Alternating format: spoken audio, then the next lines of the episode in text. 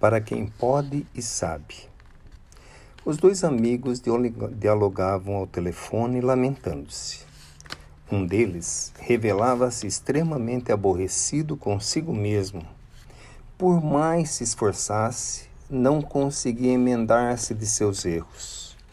Cobrava-se em excesso, deprimia-se, e o outro, apesar de consciente de suas falhas, mostrava-se mais sereno.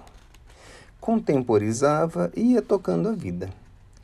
Em determinada parte da conversa, percebendo que o companheiro angustiado quase que se anulava para o trabalho no bem, o amigo mais condescendente com as suas próprias falhas argumentou, finalizando: Olha, já que eu não consigo diminuir os meus débitos, eu vou tratar de aumentar os meus créditos e deixar essa conta com quem pode e sabe fazê-la.